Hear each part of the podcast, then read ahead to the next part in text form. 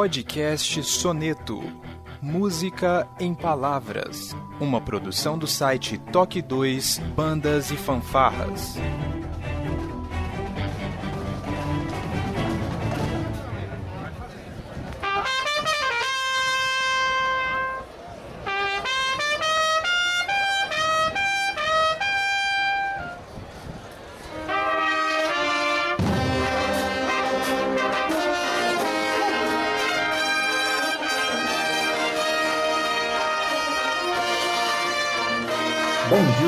Tarde, boa noite, sejam bem-vindos a mais um Toque 2 Podcast Bandas e Fanfarras no ritmo da vida, na batida do coração, diretamente de Ribeirão Pires, São Paulo. Eu sou o Josi Slay e hoje nesse podcast maravilhoso está comigo, diretamente de Recife, Fabiano. Seja bem-vindo. Opa, tamo aí, sempre. Fabiano, aquela pergunta de sempre, né? Quantos graus está aí hoje? Rapaz, acho que 30 graus à sombra tá bom. 30 tá graus? Bem refrescante hoje. É, tá bem refrescante hoje o clima aqui. Mais de 9 horas da noite e tá 30 graus. Tá bom, tá gostoso o clima aí. Sempre. Muito bem. E diretamente do Ceará, da cidade de Pindoretama, o mestre em composição, regência e nas horas vagas trombonista, Wellington Castro, seja bem-vindo. Opa, bom dia, boa tarde, boa noite. E nas horas vagas também meliponicultor. Meliponicultor, foi isso que você falou? Foi, criador de abelhas, sem ferrão. Cara, a gente não vai falar disso agora, mas depois, por favor, é, é, é, depois a gente vai ter que falar sobre isso. Não sei se é um bom momento para você dar essa infor nova informação aqui pra gente. Bom, mas vamos ao que interessa. Diretamente da cidade de Louveira, São Paulo, a nossa convidada muito, mas muito especial, a coreógrafa Isabela Godoy. Seja bem-vinda, Isabela. É, boa noite a todos, muito obrigada. É um prazer estar aqui com vocês. Muito bem. É, Louveira, que é uma banda que eu já comprei rifa da, da pessoal da banda de Louveira. o pessoal de Louveira já esteve aqui na cidade de Mauá, lá no Clube Industrial. A gente foi lá prestigiar também. E o maestro já esteve por aqui e eu vou dar um super aqui na trave, porque hoje minha cabeça eu tô esquecido. Como que é o nome do maestro, Isa? O Joel. O Joel. Joel, exatamente. Isso aí eu ia falar Judá. Não sei porque é o maestro Judá. Mas é tá isso aí. Bíblia, é, é, eu tô muito bíblico hoje. E olha que Joel é bíblico, né? É, é. Acho que puxou um pouco de Davi Golias. É, deve ser exatamente isso mesmo. Bom, a gente vai conhecer um pouco mais da história da Isa logo depois da nossa vírgula sonora.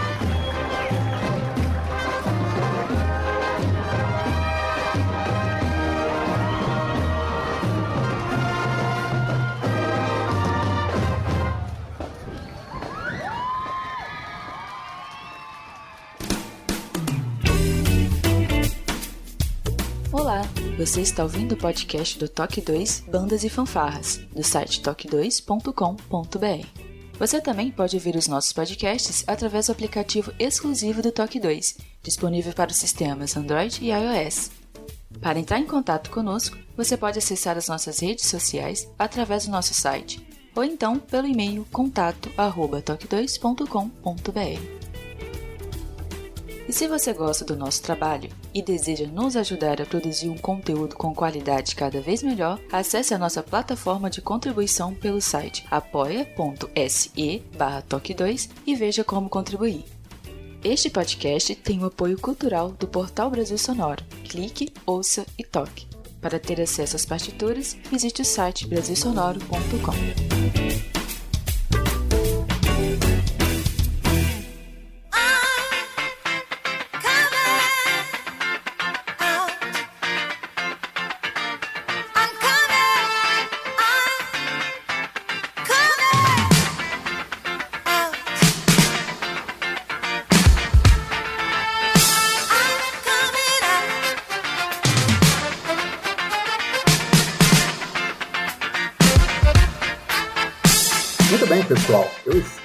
tive a oportunidade de, em 2018, estar ali em Francisco Morato e tive a honra, um grande prazer de ver a banda de Louveira se apresentando E num contexto geral, tanto musicalmente como toda a parte coreográfica, um trabalho fenomenal, uma organização que realmente é, é, nos deixa assim bastante orgulhoso né, de fazer parte desse meio de bandas. Quando a gente vê uma banda que tem tanto cuidado, não apenas no quesito apresentação, mas em, tudo que tange ali o convívio ali da banda. E um, né, dos, eu vou falar que personagem até então, vamos falar agora, né, uma dessas pessoas dessa engrenagem era a Isa, estava ali do lado, dando todo o apoio para a linha de frente, também segurando ali apetrechos da baliza e tudo. Enfim, estamos completando aí um ciclo. Já entrevistamos o, o rapaz que compôs a música, né, o Davi Golias, ele esteve aqui com a gente falando sobre a composição, o maestro Joel, e agora estamos aqui com a Isa. Isa, para a gente quebrar assim as paredes né, e começar esse bate-papo, tem três perguntas aqui que a gente gostaria de fazer, e por favor, não erre, tá? É, o seu nome completo, a sua idade, se isso não for um tabu, é claro, e qual que é a sua profissão quando você não está bandando ou se for a banda, né? Ah, bom, meu nome é Isabela Godoy, é, eu tenho 30 anos e eu sou professora, sou educadora física. Você tem formação na área de, de educação física? Isso, sou formada em licenciatura e bacharelado e agora e também coreógrafa há sete anos da banda, né? Então é meio que um complemento de um e do outro. Bacana. Bom, o pessoal aí que faz essa parte de coreografia, eu percebo que vem de algumas vertentes do carnaval ou de ginástica rítmica é, que fazia na escola e foi tomando gosto. Como que foi a sua inserção nesse mundo aí das coreografias das bandas? Então, uh, no meu caso especificamente, eu acabei entrando, né? Acho que como a grande maioria, fazendo parte mesmo da linha de frente. Isso eu tinha 10 anos, então fazem 20 anos atrás, né? E a partir disso eu fui tomando gosto, fui passando pela. É porque dentro da linha de frente a gente tem várias vertentes. Só não fui baliza, mas do resto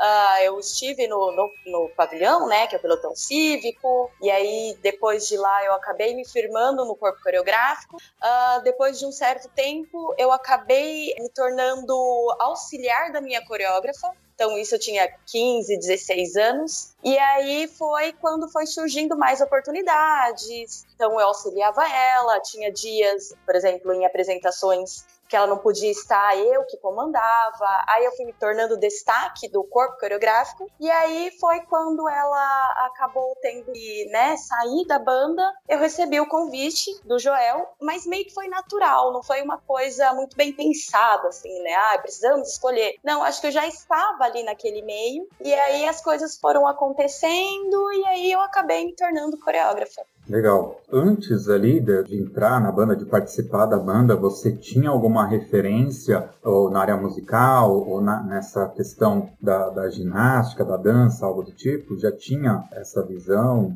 É, na verdade, eu sempre acabei dançando, né, desde criança. Então, fiz um pouco de balé, um pouco de jazz, hip hop. Então, meio que você vai é, construindo isso, né? Querendo ou não, quando o aluno, né, o ingressante de uma banda, principalmente no corpo coreográfico, a gente já tem um pouco dessa vertente. Então, assim, uns aprendem lá dentro, né? Acabam se fazendo lá dentro, e outros vão trazendo isso de fora. Então, eu trouxe um pouco, porque eu acabei dançando quando criança, mas assim, uh, sempre, por exemplo, fiz muito do esporte. Então, eu não pratiquei as ginásticas, nem tanto a rítmica quanto a artística. Mas, como o Louver é muito forte, então eu tive muito contato com pessoas que faziam. É, então, dentro da banda tinha, eu tinha uh, colegas que eram, e eu era da parte de dança mesmo, do balé. Então, meio que a gente vai trazendo isso, foi trazendo, né, e construindo dentro da linha de frente. Eu ia perguntar se você, assim, como é que foi assim a sua primeira experiência mesmo no corpo coreográfico? Assim, o primeiro dia, a primeira ida, como é que foi essa primeira ida? E se você, em algum momento, assim, no começo, assim, principalmente no começo, no início mesmo, se você não teve algum, alguma vontade de ir para a parte musical, assim, tocar um instrumento, algo do tipo? Ah, bom, eu recebi um convite. Ah, na verdade, assim, Louveira é uma cidade pequena, então meio que a gente tinha poucas coisas para se fazer na cidade, né?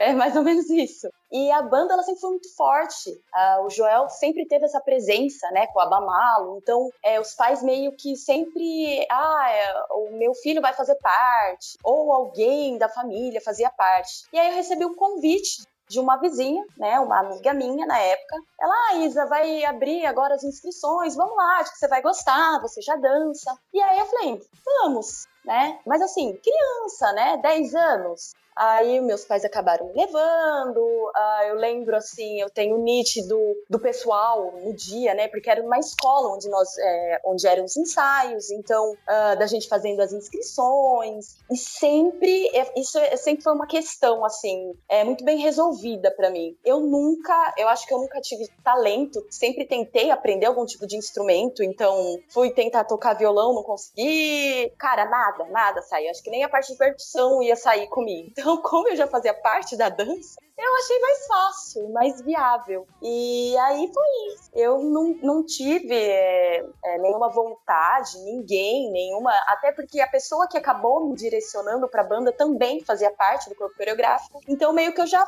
já fui meio encaminhada. Mas acho maravilhoso, acho uh, muito significativo a pessoa, né, a criança, principalmente a gente que lida com as crianças aqui, é, saber, cara, eu acho formidável saber ler uma partitura. Eu acho fora, é surreal. E é muito bonito você ver uma criança de 8, 9, 10 anos lendo já com propriedade. Mas assim, só acho lindo, não, não tenho essa capacidade técnica. Não é para mim. Outra coisa, é eu te perguntar se assim, no começo teve alguma. Assim, no, bem no começo mesmo, se teve alguma apresentação que tu fez, assim, que tu disse, essa apresentação foi muito massa, me marcou muito, eu quero seguir fazendo isso. É assim, um, uma apresentação marcante. Bom, ó, para apresentação, como eu era, tinha uns é, 10 para 11 anos, é muito nítido, principalmente o 7 de setembro, né? Então, assim, é um, é um evento. As bandas, elas é, elas se programam, elas ensaiam e a cidade ela tá envolto.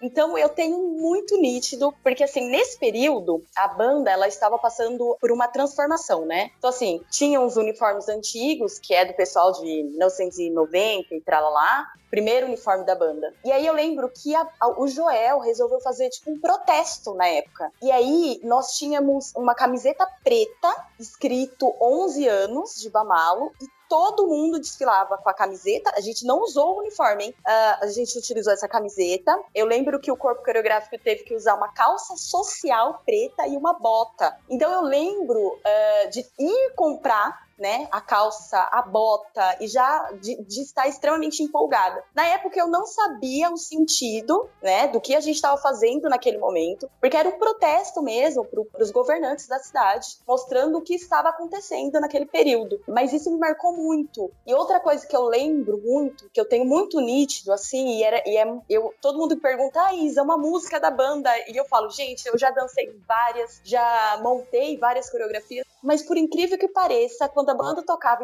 Esporte Espetacular, a gente marchava essa música, era formidável. Era uma coisa assim, é, cara, de verdade, eu falo me arrepio até hoje. Porque eu lembro da gente marchando na quadra da escola, e a escola é uma escola meio central. Então a, a cidade, né, a vila em si, o bairro, ela parava no domingo e ficava ouvindo a gente tocando esporte espetacular, tipo, a tarde inteira e marchando naquela quadra. Então eu lembro muito disso. E eu lembro de entrar na avenida e, e, ouvir a banda, né? O chamado Joel, porque na época nós não tínhamos humor. Então a gente ouvia o maestro chamando e a caixa da percussão. E isso era. Uh, ficou muito marcado para mim. É uma das músicas que me fazem lembrar esse momento, me fazem lembrar o que realmente aconteceu, né? A questão do uniforme, da roupa em si, e foi muito marcante. O, o movimento de banda marcial no interior, a gente que era, eu era da capital ali, tocava em Mauá junto com o Josi, a gente não tinha muita noção do interior de São Paulo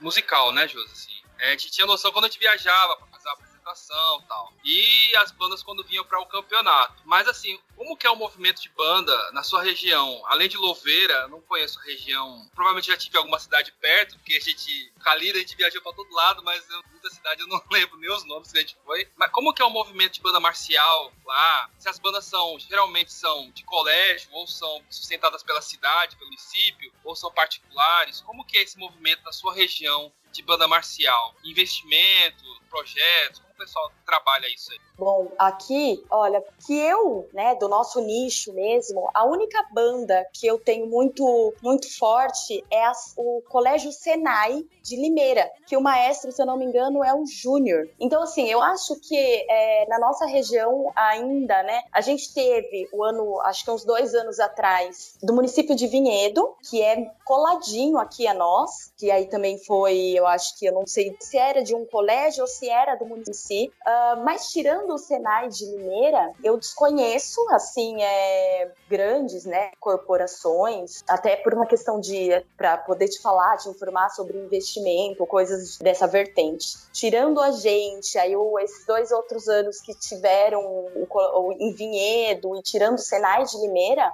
na verdade, eu realmente, eu tenho, assim, nítido que o interior ainda tá um pouco, não, não diria atrasado, mas assim, talvez não tenha brotado isso aqui, sabe? Foi um ou outro, porque, por exemplo, a história do Joel, ela se funde com Francisco Morato e Franco da Rocha. Ele se formou lá e ele veio pra Louveira. Então ele implantou, não era algo que já existia aqui, não era forte. Então eu acho que aqui a gente no interior ainda tem pouquíssimas corporações e eu acho que a grande maioria realmente é capital mesmo, né? É, Louveira, só para eu tentar criar aqui visualmente, você faz ideia de quantos quilômetros vocês estão de São Paulo? Ai, questão de quilômetros eu não vou saber te informar, mas é coisa de uma hora, uma hora e meia. Tá, deve ser por volta de uns 150, 200, tá? O que que acontece? Aí mais é pro Fabiano mesmo. É que, no caso ali, Louveira, é, Limeira, como você falou, são cidades que estão mais para São Paulo do que efetivamente por interiorzão, né? Se você vai pegar, por exemplo, Ribeirão Preto, que é onde tem o tiozinho, né? O tiozinho, ele, ele é da Associação do Ribeirão Preto. Lá, ele tem muitas bandas e fanfarras para lá, mas eles estão bastante, é, é, bem no fundo, assim, para dizer, né? A gente está falando a mais de 400 quilômetros da capital. Então, realmente, aí é um interiorzão. Você vê que a, a Isa, ela não tem nenhum sotaque. Quando você vai para o interior, já começa a ter um sotaque meio que de Minas mesmo, assim, bem do interior. Então, acho que vocês estão um pouco mais. Então, essa, essa, camada do meio entre São Paulo, capital, o litoral também tem muita banda, claro, né? Uh, mas assim, São Paulo, Grande São Paulo e litoral. Aí você tem uma faixa mediana e depois é que você vai ter realmente o, o interior. Então, é nessa faixa mediana que entra Louveira, o SESI, como ela falou, o Vinhedo, essas bandas elas estão mais próximas da gente. Eu acho que vocês participam, inclusive, de campeonatos muito mais aqui para São Paulo do que para o interior, né? Você se lembra de ter participado de algum campeonato da federação lá de Ribeirão Preto, por exemplo? Não, não. A grande maioria é para É para é. São Paulo. Eu acredito que é mais nesse Paulo. sentido, viu, Fabiano? Mas aí é só informação aqui, tá? Rogerinho.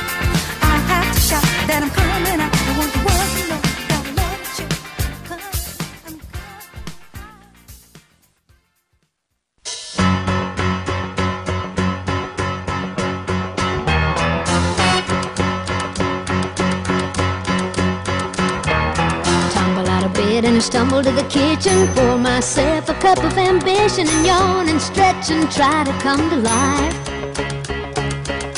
Jump in the shower and the blood starts pumping. Out on the streets, the traffic starts jumping with folks like me on the job from 9 to 5. Bom, você falou aí que você estudou, né, a educação física, preparação e tal. Eu quero acreditar que isso vem um pouco da sua vivência com a banda ali. Ou não, você vai me dizer isso daí. E a pequena Isa, ela queria ser médica, enfermeira, é, carteira, professora de matemática. Você tinha outro anseio? E como surgiu essa coisa da preparação física? É, na verdade tem tudo a ver, porque a minha, nossa, eu acabei menor eu é, é, que é uma viagem, né? Porque a minha primeira vontade de formação mesmo, sempre, na verdade, eu sempre estive para a licenciatura. Eu sempre gostei de dar aula. Eu sempre me vi dando aula. Então, assim, eu nunca pensei em outra outra vertente, né? E aí a minha primeira vontade foi ser professora de história. Eu sempre tive paixões pela pela leitura. Eu tive uma professora de história muito presente na minha vida. E aí eu acabei fazendo cursinho e fui, ingressei na universidade. Só que chegando lá é outro universo, né? É, você vai com uma mente, você vai meio romantizada pra coisa, e quando você vai ver, você vai adentrar o mercado de trabalho e não é bem isso. E a educação física, ela, na verdade, ela aconteceu por quê? Em Louveira nós tivemos um projeto de banda nas escolas municipais, da qual eu fui, é, junto com o Joel, também coordenadora desse projeto. Então eu fiquei todo responsável pela parte coreográfica de linhas de frente. Então eu trabalhava em sete escolas municipais aqui. Foi um projeto que movimentou demais. A Bamalo acabou se sustentando com esses alunos que saíram do projeto, né, das escolas. E aí, nesse meio termo, eu falei: bom, preciso de uma formação acadêmica, porque eu tô lidando com uma parte pedagógica. Não é só chegar e aí, eu vou botar todo mundo para marchar. Não, a gente às vezes é muito errôneo isso. A gente pensar que só porque é, é técnico, ok, tudo bem, você pode ser e ter excelência nisso. Só que você precisa de uma formação acadêmica, porque você está lidando com um ser humano,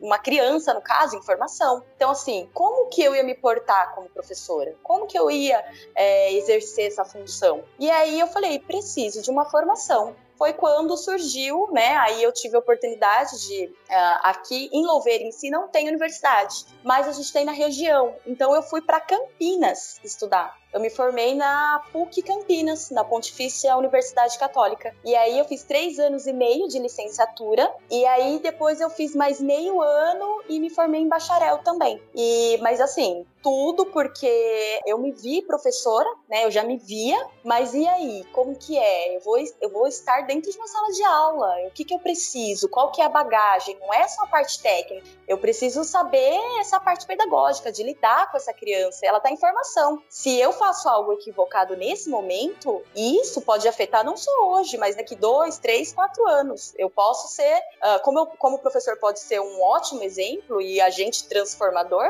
eu também posso, sei lá, é, arruinar com essa criança naquele momento. Então eu acredito que a formação acadêmica ela veio por conta disso, tem tudo a ver com a banda, tudo a ver com o projeto e eu acabei me encontrando. Eu entrei na universidade, as pessoas, eu comecei a apresentar mais a banda banda, né, para aquelas pessoas que estavam ali, porque Campinas ela vai trazendo vários alunos de outros estados. E pra você ter noção, a gente teve uma, uma colega que fez intercâmbio no Chile. E aí a banda tá, tinha acabado de receber o convite de ir pro Chile. Então conversei muito com ela sobre o lugar e apresentei, mostrei vídeos. E aí eu tive uma professora que era da ginástica rítmica, que ela fez parte da seleção uh, brasileira, e eu fiquei muito amiga dela. E eu acabei, ela acabou fazendo um workshop workshop para mim. Então foi as duas coisas juntas, andaram muito juntas. É assim, se no trabalho de conclusão de curso você levou alguma experiência da sua vivência no corpo coreográfico para esse trabalho conclusão de. Eu vou aproveitar e, e, e colocar aqui, aproveitar para fazer até um comercial que a gente tem um podcast sobre isso. O Eliseu Miranda, por exemplo, que é, foi coreógrafo de Itacoaxetuba durante muito tempo, né? O livro que ele lançou sobre as linhas de frente aqui de São Paulo, foi baseado num trabalho de conclusão, acho que mestrado, eu acho, né? é, acho que é mestrado. Doutorado. Doutorado, né? Doutorado, ele fez doutorado e foi a conclusão dele, né? Foi a tese dele, foi em cima disso. Então, a experiência dele de banda serviu, né? Ele usou isso na, na carreira profissional dele. Uh, bom, nos meus dois trabalhos, porque eu acabei apresentando dois TCCs, né? Um para a parte da licenciatura e um do bacharel. O bacharel, ele fugiu um pouco, porque é muito técnico. Então é muito parte física mesmo. Então isso, a, a vertente ela é diferente. Mas já na licenciatura, eu pude levar um pouco da minha experiência, por exemplo, com as escolas, onde eu estive com o projeto. Eu acabei utilizando essas mesmas escolas para poder fazer parte desse meu TCC. Não foi propriamente dito sobre bandas marciais, linha de frente, corpo coreográfico, mas uh, de alguma maneira ele esteve presente. Mas eu tive uma matéria na faculdade que a gente acaba fazendo juntos é, com outros cursos. E eu, eu fiz uma. Como é uma universidade católica, a gente fazia antropologia teológica. Então eu tive essa matéria e esse, no caso, o padre, ele fez um projeto de vivência para é, a gente tinha grupos, né? E a gente tinha que apresentar algo que fosse agente transformador. E aí foi onde eu consegui levar a Bamalo. Então, assim, os meus colegas de grupo vieram para Louveira, nós fizemos a entrevista com todos os professores, que são os meus colegas de trabalho, com o maestro, uh, conheceram os, os espaços e, querendo ou não, a cidade em si, ela é uma cidade de um porte economicamente muito bom. Porém, é, em todo lugar a gente tem algum, algum tipo, alguma uma defasagem. Então a gente teve alunos que, graças à música, à dança, foram salvos de fato de coisas mundanas que realmente acontecem, principalmente com jovens, né? E aí a gente pegou essas experiências. E aí eu lembro de no dia da gente estar tá apresentando esse projeto lá na aula, uh, tinha um músico na sala. Gente, foi muito prazeroso, porque no final da apresentação era a banda tocando Star Wars, que é uma música que a gente faz de entrada. E ele levantou assim da, da cadeira, até tomei um susto.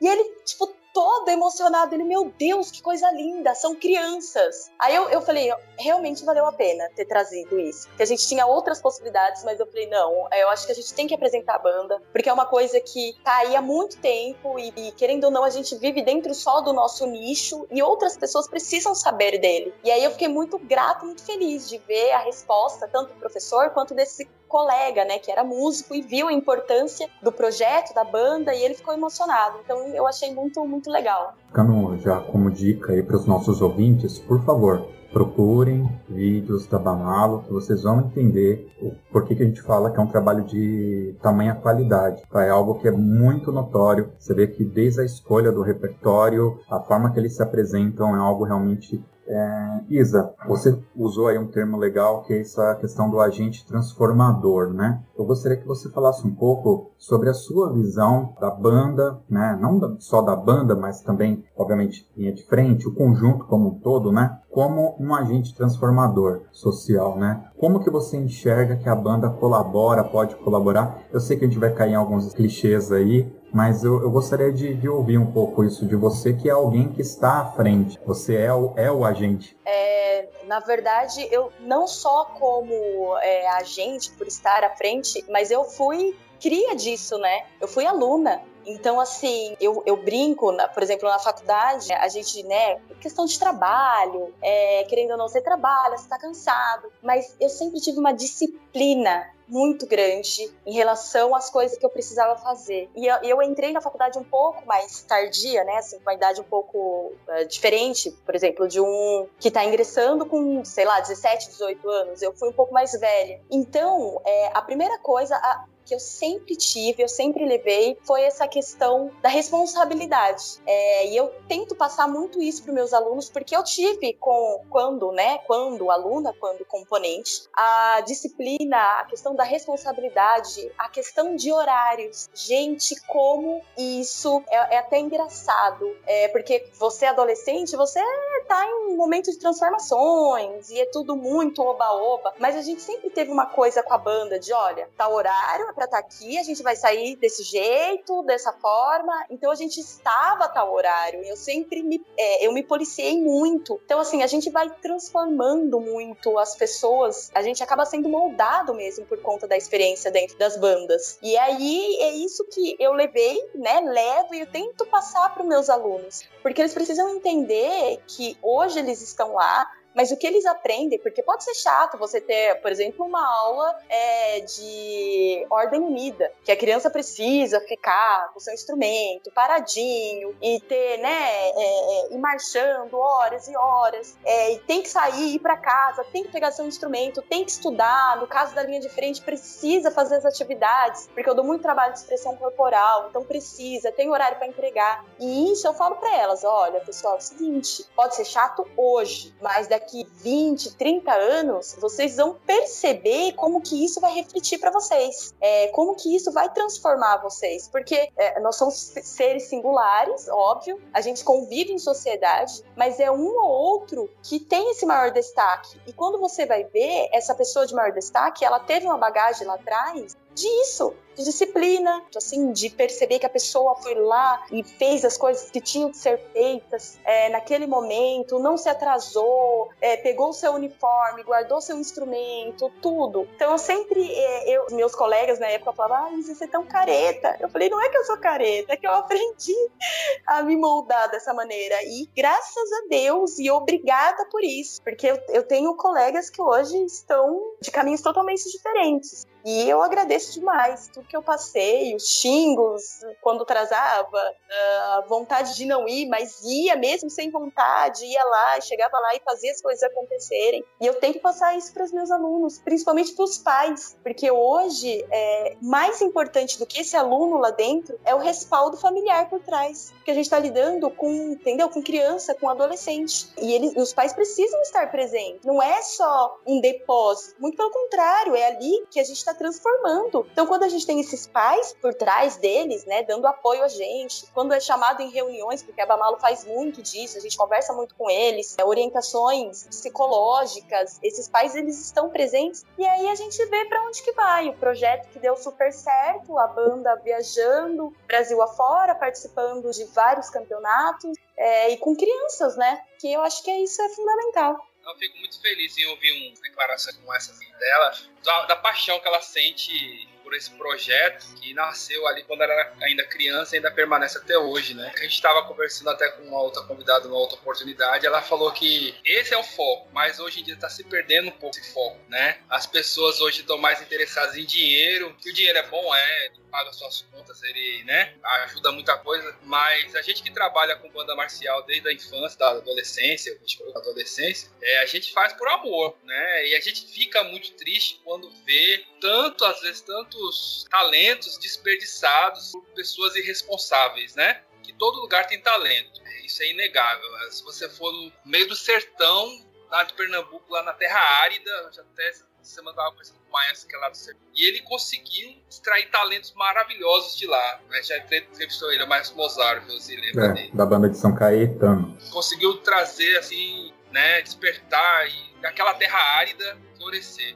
Então é, é, muito legal quando a gente vê essa paixão assim ainda acontecendo nos dias de hoje, né? Eu sou uma pessoa que ainda amo esse trabalho de banda marcial, luto muito, a gente leva muito na cara, né? Porque a gente quer fazer a coisa certa, a gente é, preza pela. Como ela falou, ela foi estudar, ela foi se qualificar para fazer um trabalho melhor, um trabalho com mais respaldo. A gente também tenta fazer isso, corre atrás para dar o melhor. Gente enfrenta muita crítica por causa disso. Porque você, você é trouxa, porque você vai fazer isso pra uma banda, essa banda, fazer isso com um moleque desse daí, cara, você não tem futuro não, né? Mas eu fico muito feliz quando eu vejo ainda a paixão dela falando projeto, é um projeto louvável, né? E, e, espero as pessoas valorizem cada vez mais, né? Os alunos da banda saibam reconhecer isso, né? Porque é importante. O que ela falou é verdade. É o que eu aprendi lá quando eu comecei com 10 anos lá na banda da igreja e depois com 15 anos, com 16 anos eu entrei em Mauá. O que eu aprendi nesse, nesse tempo todo que eu passei tocando na banda de Ribeirão Pires, na banda de Mauá, na banda da igreja, eu levo até hoje para minha profissão, para minha vida, né? Ela falou de horários, responsabilidade, de querer fazer o certo, não aceitar o errado, são valores que a gente aprende na banda. Se você tiver alguém na frente que preza por esses valores e cobra dos seus alunos isso e tal, você pode ter certeza que mesmo você sendo criticado, você sendo apedrejado muitas vezes, vale a pena é, continuar. Ah, eu sou mandorinha sozinha, lá, né, mandorinha, sei que mandorinha não faz verão, mas vale a pena continuar lutando. Então eu quero parabenizar a Isa por isso aí. Essa paixão aí, cara, é, é o que faz a gente continuar, né, José? Com certeza, não tenho dúvida disso. Você lembra de, de alguma apresentação, assim, ao longo da sua, da sua carreira aí como coreógrafa, assim, que marcou? Essa foi, assim, a, sei lá, se você fizesse uma lista de, de top 5, essa seria a primeira. Uma apresentação que, poxa, essa, esse dia foi muito massa e tá no, tá no, no top 1, no top 5. Difícil essa. É porque parece que é engraçado. É meio clichê que eu vou falar, mas para mim é sempre uma estreia. A gente pode estar inaugurando poste ou estando no Nacional. É sempre uma emoção muito grande. Mas, assim, eu acho que a primeira vez quando a banda retornou com essa galera nova, né, que é uh, os meus, essa turma que veio, né, do projeto, foi em 2016, no estadual em Nazaré Paulista, acredito eu. É, Isso mesmo, em Nazaré. Então lá eu fiquei muito. É, acho que a gente estava com uma galerinha nova, em torno de uns 70, 80 componentes, e eles estavam é, vivenciando aquilo pela primeira vez. Então eu me vi neles né, com a questão da ansiedade. Então eu estava ansiosa e ao mesmo tempo eu tentava fazer eles ficarem calmos, mas eu não estava calma. e aí eu lembro de colocar a garotada e foi meio que, viu, pé, ah, foi uma emoção muito grande, porque, na, então, o Eliseu estava jurado lá e no final ele pediu para conversar comigo. Não, só o fato de você ser chamada, né, depois do concurso para conversar com o Eliseu, cara. O cara é o mestre pra gente, assim. Então, e ele veio, deu os parabéns, porque querendo ou não, é, eu sou um nome novo ainda, né? Não, não tô ali no meio há muito tempo. Mas é, de você ver que alguém entendeu o que você queria passar naquele momento com a sua coreografia. Gente, lidando, sei lá, alunos de 10, 11, no máximo 12 anos, e você recebeu parabéns por isso, o um incentivo para continuar, de trocar e-mails, assim. Então foi muito gratificante. Nazaré, mas tem uma cidade que não é concurso, que agora eu não vou lembrar o nome da cidade, Santos. que a gente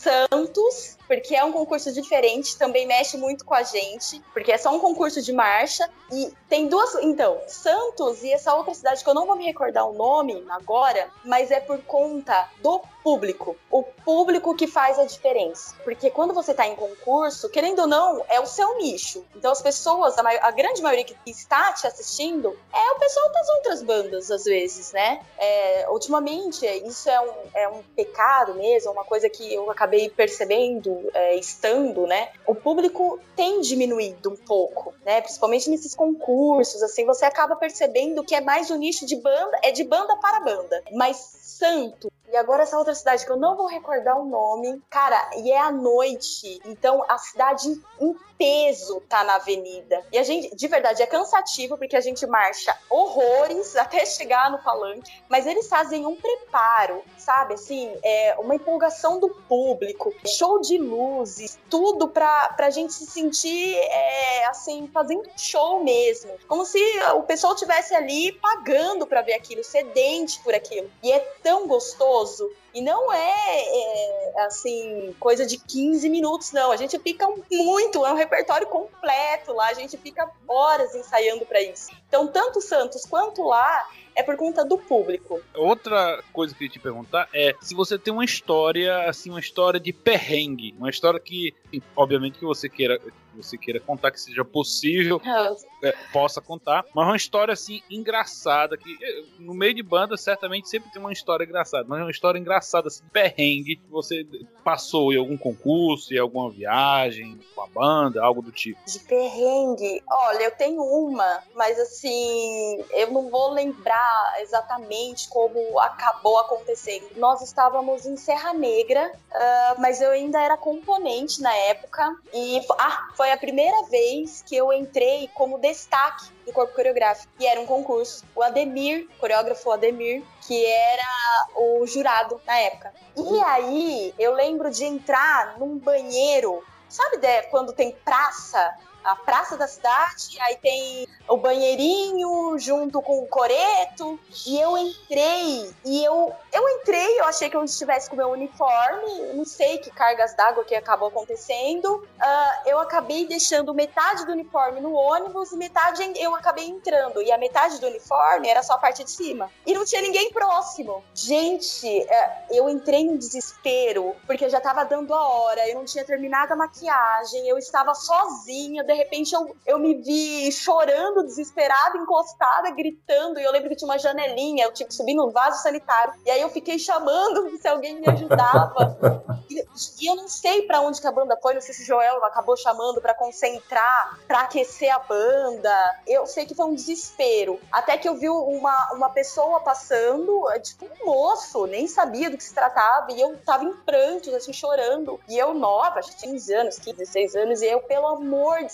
Deus, você tem que achar esse pessoal. E aí foi, ele conseguiu achar, achou minha coreógrafa, aí consegui trocar de roupa, já estava em cima da hora, eu fui a última a entrar na pista, no desespero, maquiagem sendo feita no meio do caminho. E isso eu lembro porque marcou, né? Porque foi a primeira vez que eu ia usar esse uniforme, a primeira vez que eu ia estar como destaque do corpo coreográfico, tinha uma responsabilidade grande, porque a gente, na, na minha época, eu, eu sempre fui, eu sempre fui muito falante. Acho que vocês já perceberam isso. E aí, e aí o que que acontecia? Eu fazia questão de chamar elas em roda e dar tipo, fazer um depoimento, sabe? Essa parte motivacional, assim. Eu já fazia com 14, 15 anos. E aí é, eu falava, meu Deus, eu, eu cheguei nessa e falei, ó, já esqueci o discurso, só vamos lá, vamos dar o melhor da gente, já passei por tudo que já tinha que passar e vambora. E aí a gente entrou na pista, mas foi um perrengão pra mim. Todos os perrengues que eu lembrei, nenhum dá pra contar nesse programa. Muito bom. e o Fabiano também, ele tava na metade dos perrengues aqui. Só vou falar Goi... só vou falar Brasília. Só. Só é Brasília. Esse foi o perrengue. Uma viagem o quê? de 15 horas feita em 8 e sem banheiro. Nos três ônibus daqueles que vai pro Paraguai, sabe? Aqueles piratão. Depois de comer aquele sanduíche de queijo com todinho que tava no porta-mala do ônibus no dia todo.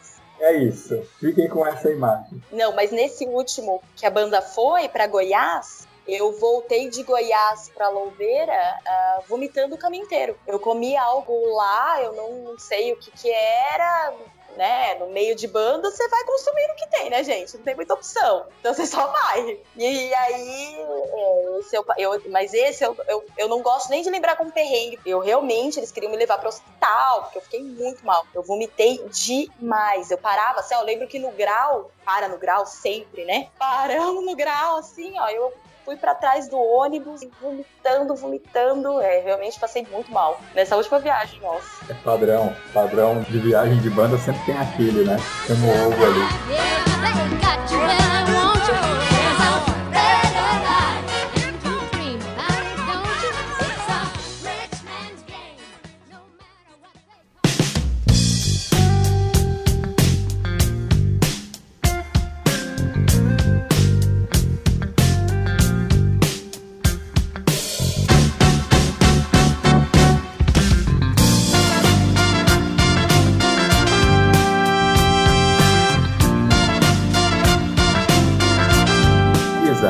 podcast é um podcast especial, ele vai ser lançado, está sendo lançado no mês de março, que é o mês das mulheres, né? Que é o mês que a gente escolheu para comemorar o aniversário do Toque 2 e usar isso também como uma ferramenta de dar espaço, enfim, de fazer o que. Eu nem gosto de usar esse dar espaço, não, é simplesmente trazer, oportunizar né, o espaço para as mulheres, ouvir as mulheres, ouvir mais, né? As mulheres no meio de bandas, fanfarras. Por exemplo, eu não consigo falar para você aqui, tirando a Célia de Caieiras, mais uma maestrina de bandas e fanfarras que esteja ativa em São Paulo, não me ocorre o nome de nenhuma, né? Então, uh, esse é um, é um grande momento aí. Você é uma mulher, você cresceu dentro desse ambiente de bandas, então a gente sabe que quem cresce no meio de bandas não tem menino menina, tem uma família, né? Pelo menos em Mauá a gente era, era assim, o Fabiano se lembra. Para mim era todo mundo, era todo mundo. A gente não, não tinha alguns questionamentos que hoje a sociedade como um todo faz. Isso não existia ali dentro pra gente. Todo mundo era família. Mas é, os olhos que nos cercam não são os mesmos que estão ali com a gente, né? Nessa jornada como uma mulher no meio de bandas e fanfarras, como que foi para você? Foi tudo bem, tudo tranquilo, as portas sempre abertas, tivemos problemas, precisamos melhorar o quê? Olha, eu é difícil, mas assim, talvez é, por experiência minha, dentro da banda mesmo, eu nunca realmente assim, a gente era muito família, então a gente nunca presenciou, a gente não tinha distinção para isso ou aquilo, mas igual você pronunciou, né? A gente tem no estado de São Paulo uma mais, né? Que a gente recorda. Então, eu não sei realmente se ainda é um meio predominantemente para né, homens. Não saberia te dizer se isso é algo. Não sei se é meio que ah, veio já imposto, né? Às vezes a gente tem essa algo meio que estrutural. É, eu acredito que hoje a gente consegue falar mais abertamente sobre isso. As coisas estão melhorando. É, eu vejo muito, por exemplo, na questão de baliza. Hoje a gente lida com o balizador. Então, assim, é, que é um homem, realmente, geneticamente, né, biologicamente, não vou entrar em detalhes nem nada disso, tem diferenças, mas a gente não, a gente não faz, muito pelo contrário. Eu acho muito importante a gente ter esse espaço de conversa e de oportunidades para mostrar que, que o meio de bandas, né, marciais e fanfarras, ela tá aqui para isso, para que todo mundo se sinta à vontade, se sinta bem, se sinta presente, sem distinção de gênero, que é fundamental para a gente poder trazer mais para nossa sociedade. Eu particularmente eu não tive grandes problemas, muito pelo contrário, a, o Joel, né, toda a equipe da época que eu era componente e até hoje sempre deu muito espaço para gente, espaço de voz, então é muito importante é, a gente poder ouvir, né? Então, olha, você é maestro, Lembre-se que quando você está fazendo, é, pensando no repertório, você tem um corpo coreográfico e você tem uma coreógrafa lá. E aí, você conversa, você dialoga, você entende que é bom só para os músicos isso ou é bom para a banda completa? Como você se porta? Então, acho que é essa fala, sabe? Da gente, os maestros e né, até os coreógrafos, mas que tenha diálogo para que a banda funcione. Porque às vezes o que é melhor para ele naquele momento, para a banda, em si, os músicos, não é o melhor, né? Para, sei lá, para baliza, para o corpo coreográfico, a forma com que você vai apresentar. E aí? Ah, então no dia a banda completa fica sentada, mas aí a gente tem todo o resto que tem que se virar. E aí, existe diálogo para tentar resolver isso? Como que é? É separado? Porque eu, eu, pelo que eu entendo, banda marcial é uma banda. Não é um corpo coreográfico, não é só a banda em si. É um composto né? Então a gente precisa, eu acho que às vezes o que falta é mais esse diálogo mesmo, né? De coreógrafo para maestro, maestro para coreógrafo, para a gente conseguir fazer um projeto bacana, legal, para que a banda dê certo. Muito bem. Você hoje trabalha só no projeto? Você ministra aulas fora também? Como que é a sua vida profissional? Você tem a segunda ou terceira jornada em casa? Tenho, tenho. Eu, eu sou mãe, tenho uma filha de 7 anos, a Sofia. Sou casada, né? E aí eu dou aula em um colégio particular aqui da cidade para crianças muito petiticas, o maternal, né? Então eu tenho alunos de 3, 2, 3, 4 a 5 anos. Sou personal trainer, então eu também tenho a minha jornada como personal. Sou coreógrafa, né? Então de segunda, sei lá, domingo, a gente acaba nem. Porque às vezes passa mais tempo na banda do que dentro de casa, propriamente dito. Dou aula de natação. Então, toda essa parte, é, parte física mesmo, eu não durmo, não como, não é, vivo. Eu ia te perguntar gente. quantas horas tem o seu dia. não, a gente consegue conciliar. Enquanto a gente tem. É, é, é, a história da paixão mesmo, né? Da banda marcial. Por mais que você não tenha, às vezes, tempo, que a gente realmente não consiga se dedicar a tudo, fazer com excelência tudo, mas quando você está ali, você está de corpo presente. E a banda, para mim, é isso. Eu só estou, assim, sabe? É, eu não me vejo fora daqui. Então é muito importante. E a gente faz todas as cargas horárias possíveis e a gente continua. Muito bem. No que a educação física te ajudou no corpo coreográfico? Nossa, é, é muito pertinente. Porque o que eu vejo, por exemplo, no meu caso, que saí é, de componente para estar à frente como coreógrafa, porque às vezes as pessoas não têm muita dimensão do que faz, né?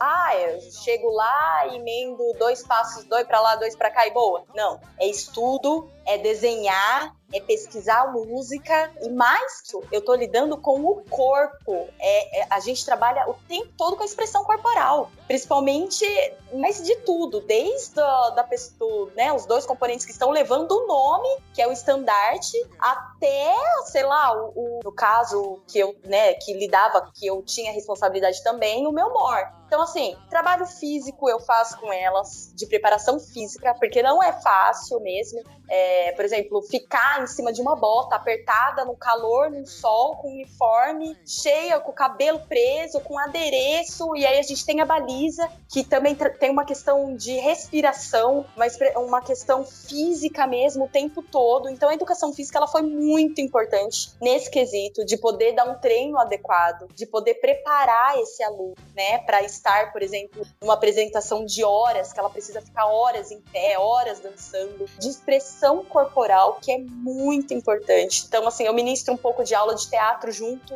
para ter mesmo essa desenvoltura, porque a gente acaba pegando alunos que são mais tímidos. E aí, eu vou isolar essa criança? Não, não vou. Eu vou fazer com que ela se sinta à vontade. Qual que é o caminho? Então, a educação física ela foi muito importante para baliza, para a gente ter a parte técnica, desenvolver, trabalhar. E eu tive uma matéria que eu falei, gente, eu não sei para que, que eu vou usar isso, mas acho que é uma das matérias que eu mais utilizei na banda, que se chamava Psicologia do Esporte eu consegui trazer a psicologia para dentro da banda marcial com a minha turma. Disso mesmo, de autoconhecimento, é, de motivação, deles é, saberem que estão em momentos de transformação, porque são adolescentes, estão, vão passar por N fases, mas como lidar? Porque você vai lidar com pessoas totalmente diferentes dentro de um grupo, você passa horas e horas com esse seu colega, viajando, e aí? Como que é esse respaldo? É quando essa criança não quer ir, quando ela, tá, ela tem algum problema e ela não consegue falar. Então eu consegui trazer um pouco dessa psicologia para dentro e foi uma das coisas que eu tive mais sucesso. Muito bom. Isa, desde já eu quero agradecer a sua presença. Foi um podcast fantástico, maravilhoso de verdade. Eu sabia que a gente ia ter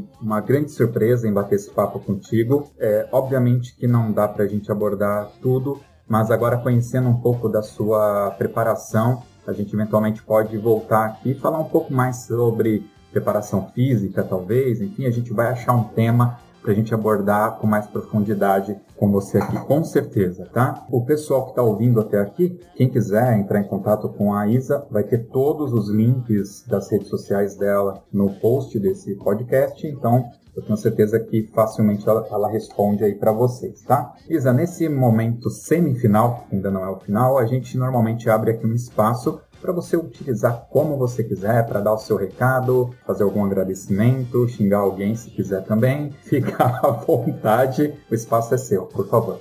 Uh, bom, primeiro de antemão eu gostaria de agradecer o convite e realmente trazer mulheres, né, é, para bater esse papo eu acho que é fundamental porque a gente está aqui, nós somos presentes, a gente encontra muita, é, que, é igual eles falaram, a gente tem muitos talentos por aí, então às vezes precisa disso, precisa dar espaço e o que você faz e, e, vem fazendo é muito importante. Às vezes você, como agente, não tem muito essa dimensão, mas nós que estamos de fora, é, que vive dentro desse nicho de bandas marciais e vê que as coisas estão acontecendo, né? Que tem gente falando sobre isso e as pessoas estão ouvindo, estão comentando, fomentando. Então é muito, muito, muito prazeroso e muito importante. Então eu agradeço você também por conta dessa iniciativa, aos colegas que estão aqui hoje pela oportunidade Fiquei muito feliz em conhecê-los, mesmo estando longe. Realmente estou muito grata, muito feliz. E é isso. Vamos dar vozes, porque eu acho que tem muita gente talentosa por aí e realmente as coisas vão caminhar da melhor maneira possível. E que 2021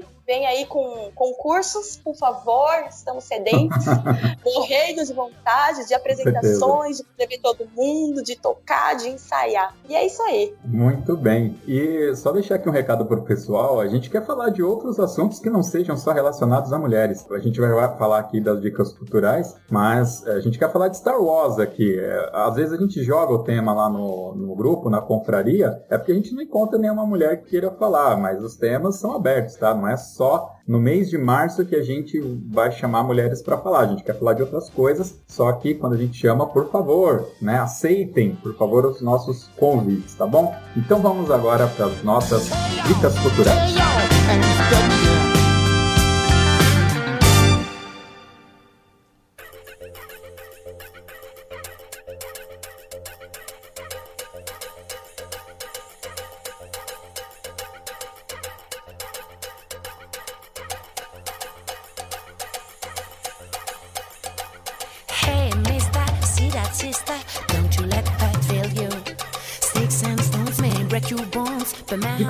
É aquele momento em que nós aqui da bancada e a nossa convidada dá uma dica cultural de qualquer coisa, de um livro, de um filme, de uma série, de um sabor de pizza, de um prato ou de uma viagem turística, apesar que não está dando para viajar nesse momento e estamos gravando esse podcast. Hoje o Sangali tá dodói e ele não pôde estar aqui para gravar com a gente. Quem que vai ser, Fabiano? Pode ser você?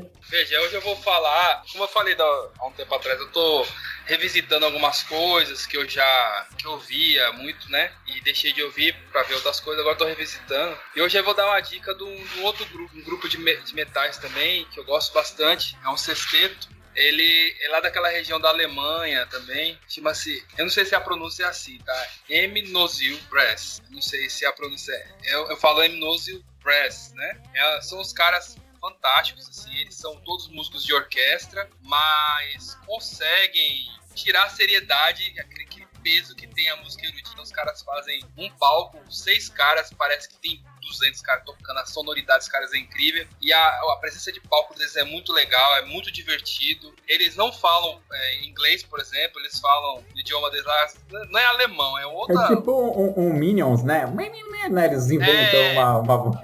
Só que esses caras eles conseguem se comunicar com os olhos, com a música. É verdade. Então você assiste, você não sente falta da fala, né? E a música tem esse poder. Então eu quero indicar para quem não conhece, ainda, o M-Nusio Press vale muito a pena, cara. É fantástico, os caras. Com certeza. É engraçado, eles usam as artes cênicas junto com a música. É realmente muito bacana. Legal. Wellington Castro, qual a sua dica cultural?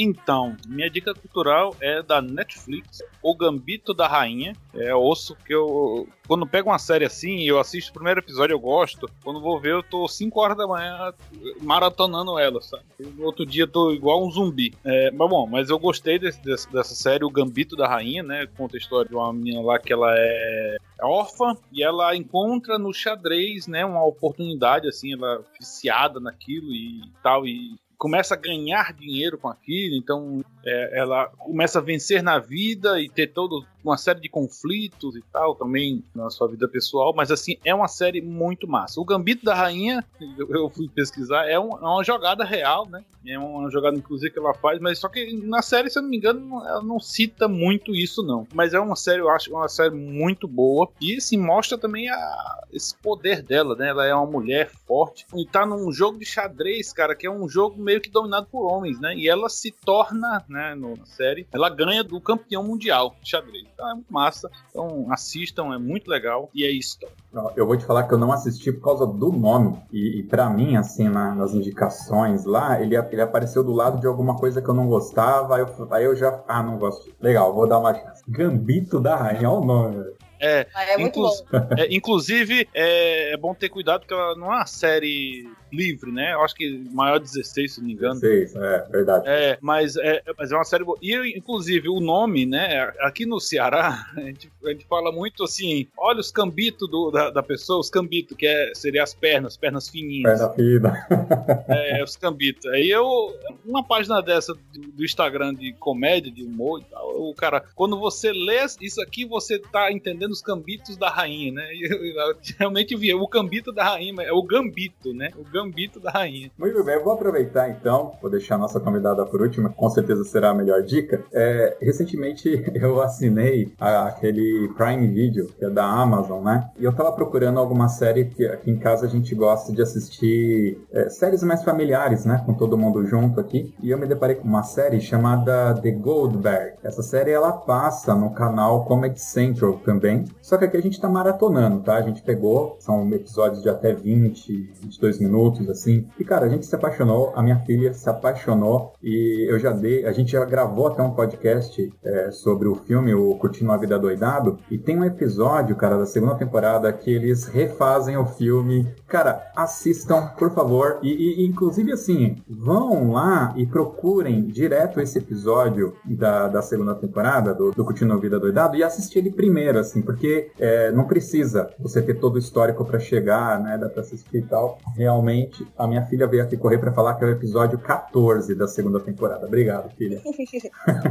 tá, então fica aí a dica cultural. Gold, The Goldbergs tem na TV por assinatura, né? No Comedy Central e tem no Amazon Prime Video. É isso. Por favor, Isa, qual a sua dica cultural? Ai, vocês me pegaram agora. Mas olha, eu sou fascinada há um certo tempo, é, na verdade, duas coisas. A primeira é pelo mundo asiático. Eu acabei é, assistindo muito doramas que são como novelas coreanas, chinesas e japonesas. E como eu acabei gostando, né, e vendo muito, né, como que eles lidam, provavelmente vocês conhecem, vocês já devem ter visto, que é uma banda. Ó, oh, ainda vou voltar pro mundo de bandas, hein? Uma banda marcial japonesa, que eu não, se não me engano é, ah, agora não vou recordar o um nome, e eles, cara, a apresentação deles é toda dançante. E eles tiveram na Disney, não, acho que faz um Kyoto Tashiabana? É. Ah, Kyoto, eles mesmo. Gente, aquilo é muito bom de assistir. É, é, muito, é muito legal, é muito divertido. Muito, assim, é prazeroso de ver. Aí eu vi que eles tocaram uma música brasileira. Tem uma música brasileira que eles, que eles fizeram. Se eu não me engano, Tristeza. é um sertanejo. É, e nossa, é, olha, é formidável. Quando eu assisti, gente, eu fiquei abismada. Um tamanho talento mesmo, né? Assim, de ver que aqui realmente. Ah, os asiáticos, né, gente? Cara, e a sonoridade é incrível dos caras, eles dançam. É realmente, é bem, nossa, bem lembrado. É fantástico. E se você mesmo. reparar, é, a gente tava comentando ainda, ainda há pouco, né, dessa coisa, né, de, da banda aqui no Brasil ser muito mais homens, né? E lá no Japão já é o, é, já é o inverso, a banda toda tem muito mais mulheres. Então, se você você olhar a Kyoto a, tocando, você vai, vai contar nos dedos os homens que tem na banda. De trombone, tuba e bombardino, sempre são mulheres. A maioria são mulheres. É verdade. É isso aí, pessoal. Vamos agora então para o Toca na Pista.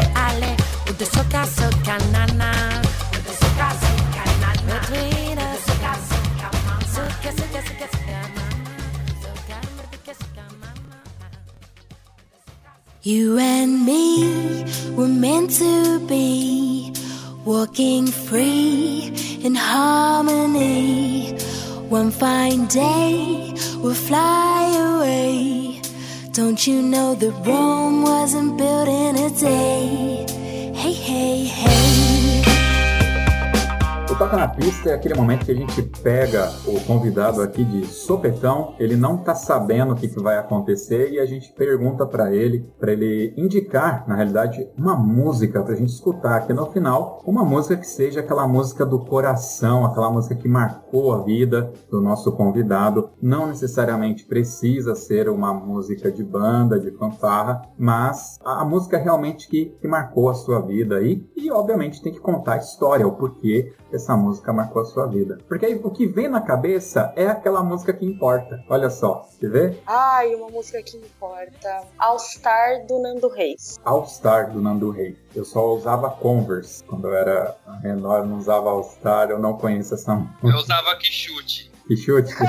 ah, é, é, é, a história dele com a Cássia Eller, de amizade. E a música é em, to é em torno disso. E eu, sou, eu, eu, gosto muito do Nando Reis, assim. Na verdade, são dois. Se eu pudesse indicar outra, qualquer música. Eu falo, aí é qualquer mesmo, Chico Buarque. Mas a que veio na minha cabeça agora foi o Nando. Então, ouçam. É muito bonita a letra. Chico Buarque, eu acho que eu conheço uma música só. Estava à toa na vida, amor, me chama, né? É esse, né? Da banda dele, né? A banda banda. A banda. É, é dele. Pra não dizer que eu conheço só essa, tem aquela do Cálice, não é dele também? Cálice. Cálice. Tira também. de cálice. O Milton Nascimento. Olha só, tô, tô entendendo de MPB, hein? Olha, que qualidade é você escuta aqui no Toque 2. Muito bem, pessoal. Fabiano, muito obrigado pela sua participação nesse podcast. Castro, muito obrigado pela sua participação Felipe Sangali, se recupere logo para estar aqui com a gente. Está fazendo falta, sempre faz falta. Isa, muito obrigado de verdade. Que podcast maravilhoso. Não esperava menos. Muito obrigado pela sua participação participação. E todos os nossos amigos e ouvintes que chegaram até aqui, você pode ouvir este e outros podcasts do Toque 2 através do nosso site toque2.com.br ou através do Spotify, do Deezer Podcasts e também através do Google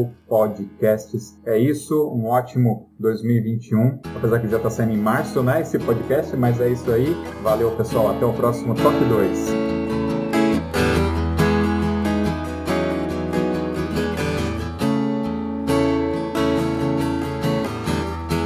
Estranho seria se eu não me apaixonasse por você. O sal viria doce para os novos lábios. Colombo procurou as Índias, mas a terra visto em você. O som que eu ouço são as gírias do seu vocabulário. Estranho é gostar tanto do seu ao estar azul. Estranho é pensar que o bairro das laranjeiras satisfeito sorri quando chego ali e entro no elevador. Aperto um 12 que é o seu andar. Não vejo a hora de te encontrar continuar aquela conversa que não terminamos ontem. Ficou pra hoje.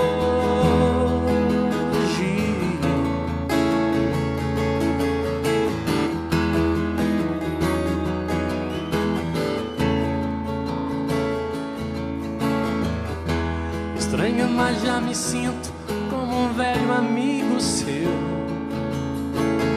Seu all estar azul combina com o meu preto de cano alto.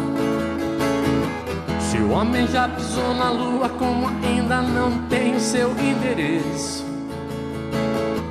O tom que eu canto as minhas músicas na sua voz parece exato. Estranho é gostar tanto do seu ao estar azul.